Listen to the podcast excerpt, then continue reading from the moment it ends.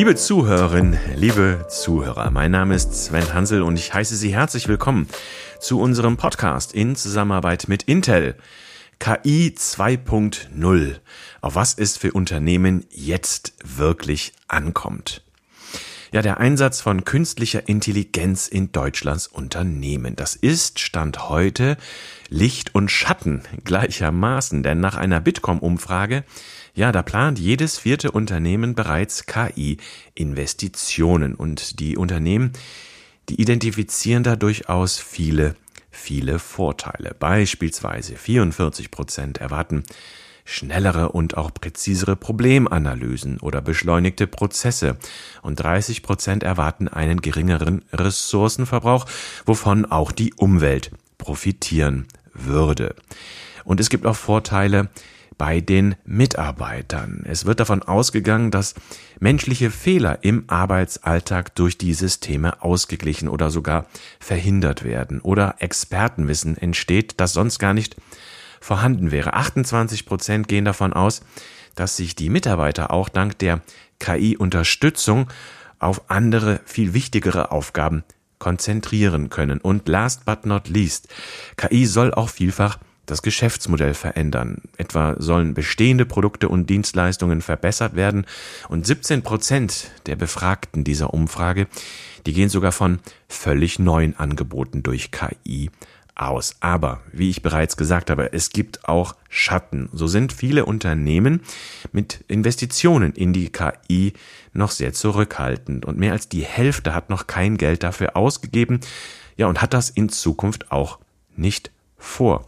Und damit dieser KI-Einsatz im eigenen Unternehmen endlich vorangebracht werden kann, wünschen sich viele von diesen Unternehmen beispielsweise eine finanzielle Förderung ihrer Projekte aber neben diesem Geld rechnen diese Unternehmen auch mit mehr Know-how und mehr Informationen benötigen sie offenbar, um da auch in Sachen KI endlich was Vollständiges hinzubekommen. Sie wünschen sich einen intensiveren Austausch mit Unternehmen oder auch was diese rechtliche und ethische Komponente angeht, da erwarten sie auch Informationen und das wirklich Allerwichtigste, das scheint zu sein, 48 Prozent brauchen endlich Informationen über marktfähige KI Lösungen. Also das Fazit kann man ziehen, es hat sich bereits einiges getan in Sachen KI, aber offensichtlich, ja, da hakt es noch an einigen Ecken und Enden. Und wir wollen heute mal darüber sprechen, welche Erfahrungen denn Fachleute und Experten aus diesen sozusagen KI 1.0 Projekten sammeln konnten. Woran hakt es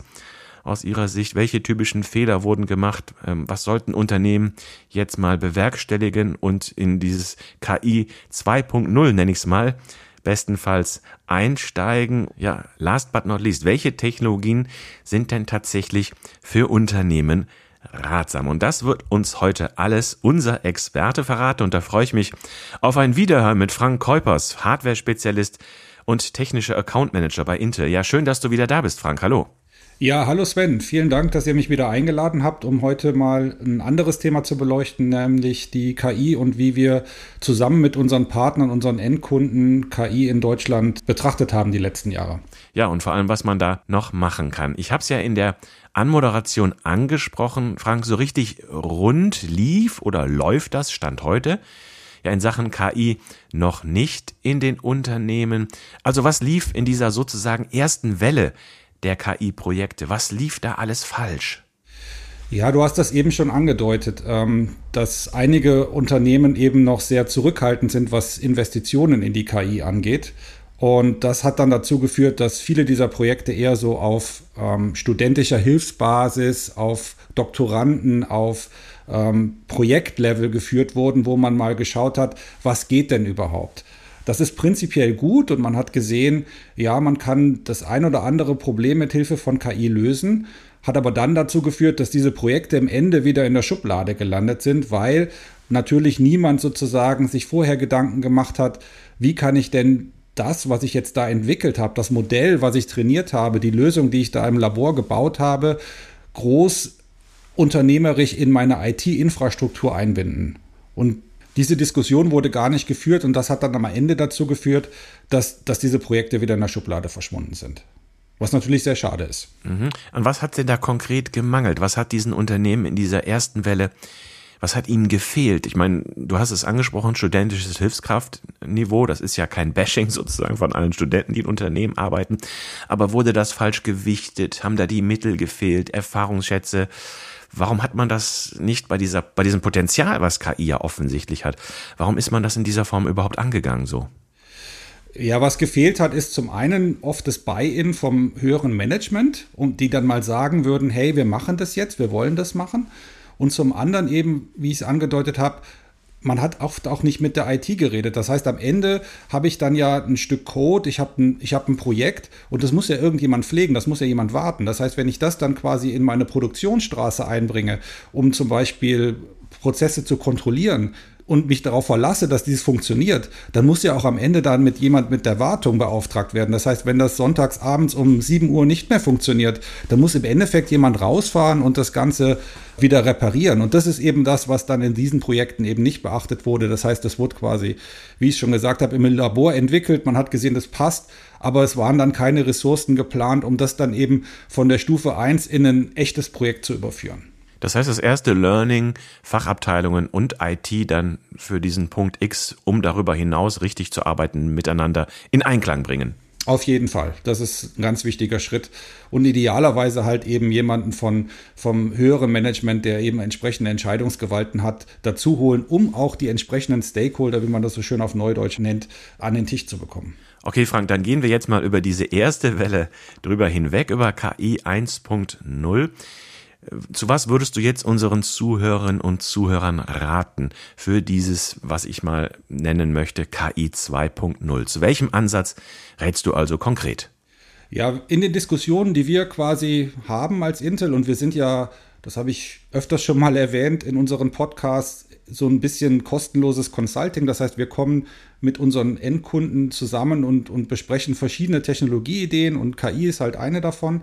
Ähm, beleuchten wir erstmal, was ist denn sozusagen das Problem, was gelöst werden soll mit Hilfe der KI und wie ist da der Return on Invest? Das heißt, was für ein Potenzial habe ich denn im Endeffekt, um mit Hilfe der KI Geld zu sparen? Weil am Ende geht es immer darum, entweder Geld sparen, du hast es gesagt, oder es den Mitarbeitern einfacher zu machen, äh, Fehlerquoten zu verringern.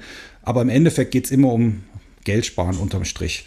Ähm, und da ist eben der Punkt, die Lösung, die ich entwickle, die muss im Endeffekt günstiger sein als das, was ich am Ende als Sparpotenzial habe. Und das muss man sich erstmal beleuchten. Also was ist ganz simpel gesprochen der Business Case meiner KI-Lösung? Und wenn ich den nicht definiert habe, dann brauche ich im Endeffekt gar nicht anfangen, weil ich kann viel bauen und eine Lösung bauen, die für 100.000 Dollar im Endeffekt äh, gebaut werden kann, um dann 25.000 Dollar insgesamt einzusparen. Das wird niemand auf die Straße bringen.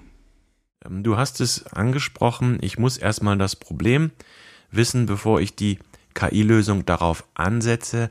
Ähm, dazu noch eine Rückfrage, Frank. Woher weiß ich denn als Unternehmen, dass mir da vor allem KI helfen kann? Also, dass ein Problem existiert, ist klar, eine Herausforderung ist existent, aber es könnte ja viele Antworten auf diese Frage geben. Wie komme ich dann drauf, dass KI da helfen könnte? Ja, meistens, wenn man sich das heute anschaut, kann mir KI fast in allen Lebenslagen helfen, in allen Problemstellungen ich muss immer schauen, gibt es einfache, wir nennen das immer Low-Hanging Fruits, ähm, gibt es einfache Problemlösungen, die ich mal nehme, um mal so vielleicht den ersten Test zu fahren. Und wir haben festgestellt, was, was viele Unternehmen sozusagen mal als einfache Lösung, wenn es um KI geht, geht, nutzen, ist im Endeffekt, ich nehme mal irgendwo eine Kamera und lasse die auf irgendwas schauen. Und die Bildanalyse, die ich dann mit Hilfe der KI mache, bringt mir dann sozusagen ähm, ein Ergebnis. Als Beispiel kann ich da nennen, wir haben mit der BMW zusammengearbeitet, die haben jetzt quasi in der Endmontage, filmen die die Autos, die die bauen und dann wird halt geschaut, sind denn zum Beispiel alle Logos korrekt platziert, was weiß ich, auf dem BMW X3. Der Kunde hat dann bestellt mit Logo auf dem Auto und dann schaut die Kamera, ist denn das Logo auf dem Auto und kann das abgleichen mit dem Auftrag.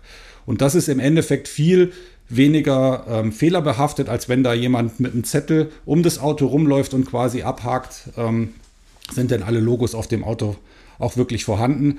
Und das bringt im Endeffekt eine bessere Qualität und eine höhere Kundenzufriedenheit.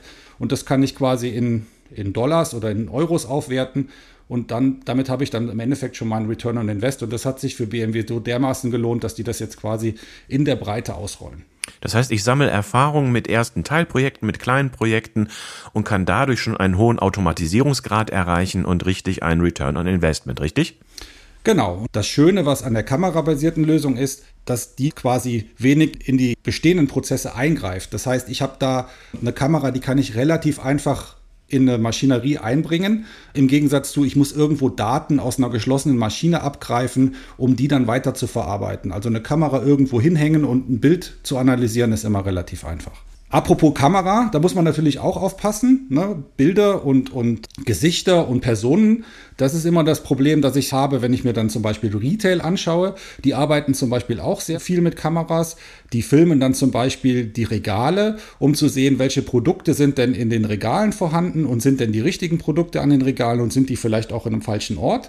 Das ist auch eine beliebte Lösung, die jetzt quasi im Einzelhandel genutzt wird. Und da muss ich natürlich aufpassen, dass wenn ich Kunden sozusagen filme, und diese Daten speichern will, dann habe ich natürlich Probleme mit der Datenschutzgrundverordnung, dass diese Daten quasi verarbeitet werden und ich die Leute ja vorher nicht gefragt habe, dass ich ihre persönlichen Bilddaten äh, benutze. Und da muss ich dann sehr schnell sozusagen entweder diese Bilder, wenn dann Personen erkannt werden, wegwerfen, damit ich die nicht verarbeite, oder zum Beispiel auch wieder Algorithmen nutzen, um dann Personen auszugrauen, um eben dann nur auf den Content im Regal zu schauen, um eben dann datenschutzgrundverordnungskonform zu sein. Jetzt haben wir vieles geklärt. Das heißt, ich brauche eine Geschäftsperspektive, um zu wissen, okay, hier kann mir KI helfen. Dann hast du ja berichtet, das wird ja viele unsere Zuhörerinnen und Zuhörer freuen, dass man auch mit kleinen Projekten erstmal einsteigen kann. Ein wichtiger Punkt ist also auch die Rechtsabteilung, wenn ich die habe, oder halt diese rechtliche Perspektive klären. Aber gehen wir noch mal einen Schritt zurück, Frank, die Technologieperspektive. Ähm, was kann ich da aus unternehmerischer Sicht leisten im Vorwege, um diese Technologieperspektive auch zu klären? Ja, da muss ich mir überlegen, wo will ich die Daten denn verarbeiten und welche Daten habe ich denn überhaupt und wo kriege ich die Daten her? Ähm, das heißt, will ich direkt an der Maschine, wenn ich jetzt mal sage, ich will eine Qualitätskontrolle in der Fertigung machen, kann ich diese Daten direkt aus der Maschine irgendwie abgreifen? Will ich sie auch direkt an der Maschine irgendwie verarbeiten oder will ich Daten erstmal sammeln und gesammelt dann irgendwie ins Rechenzentrum oder in die Cloud schicken?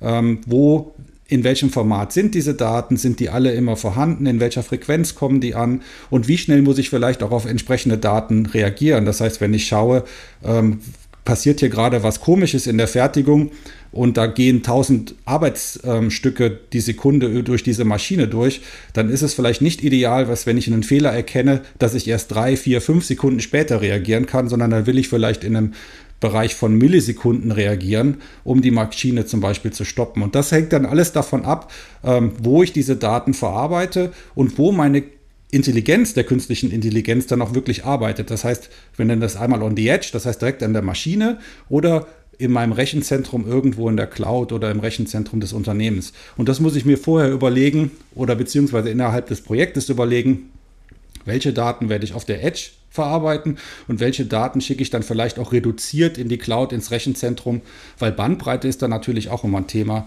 Das heißt, habe ich hier die richtige Leitung, um quasi gigabyteweise Daten pro Sekunde ins Rechenzentrum zu schicken. Das heißt, ich habe jetzt verstanden, Frank, ich hole die Rechtsabteilung hinzu, ich bringe die Business-Leute mit den Leuten aus den Rechenzentren zusammen, aber wenn ich dich richtig verstehe, da muss auch ordentlich Prozesswissen rein. Also jemand, der im Unternehmen auch wirklich die Prozesse gut kennt, oder?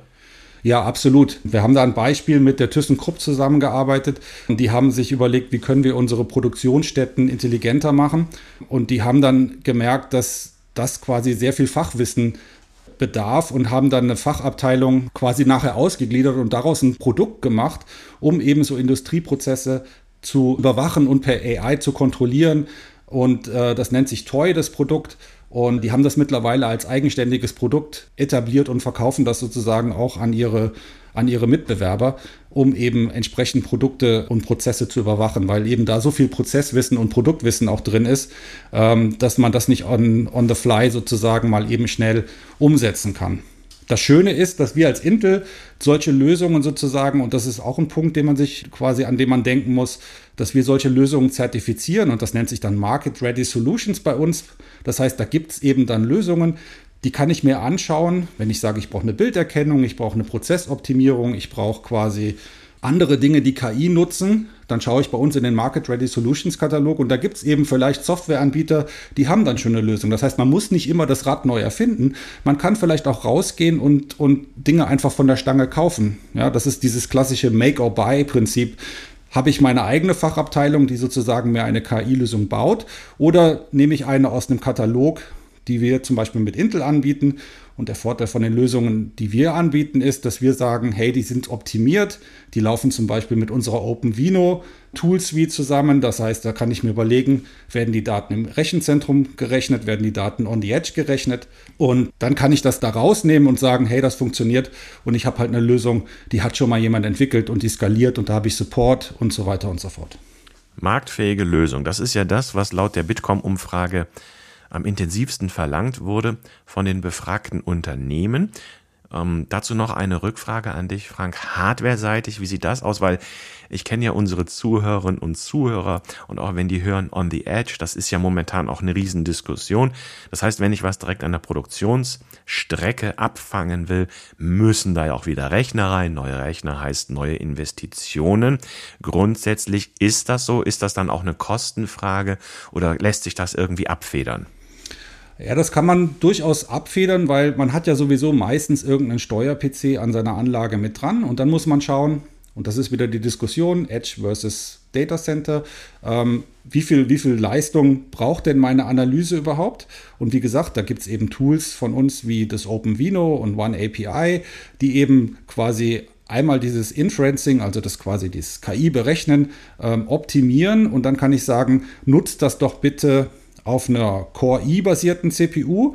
Und dann gibt es in der neuesten Generation unserer Core i-basierten CPUs eben auch ähm, Instruktionen drin, die KI speziell beschleunigen. Die hatten wir im Endeffekt vorher erst in den Rechenzentren CPUs, in der zweiten Generation Xeon. Jetzt haben wir diese Beschleunigungsfunktionen auch in die, in die kleinen CPUs mit reingebracht.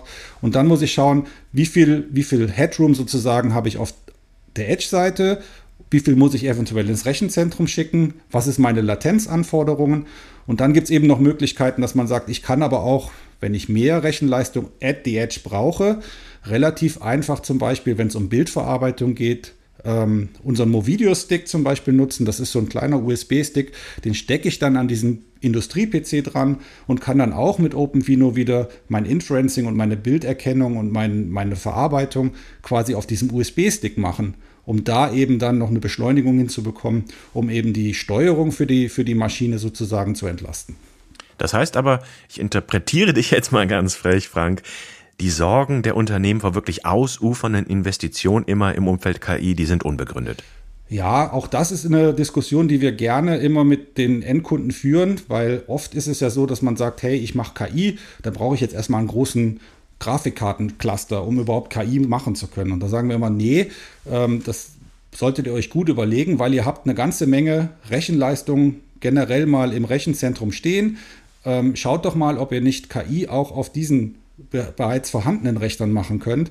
Wie gesagt, ich habe es eben angedeutet, äh, zweite Generation Xeon hat ähm, KI-Beschleunigung schon integriert. Das heißt, wenn ich da die entsprechenden Tools nutze, kann ich auch da eine ganz schöne Performance rauskriegen und brauche dann nicht ein halbes Jahr, ein Jahr warten, bis dann die Beschaffung quasi mir meinen Grafikkartencluster angeschafft hat, sondern ich kann eben sofort loslegen. Und das sind eben auch Dinge, warum nutze ich nicht mal das, was ich schon habe, ähm, im Gegensatz zu, ich muss unbedingt was Neues kaufen.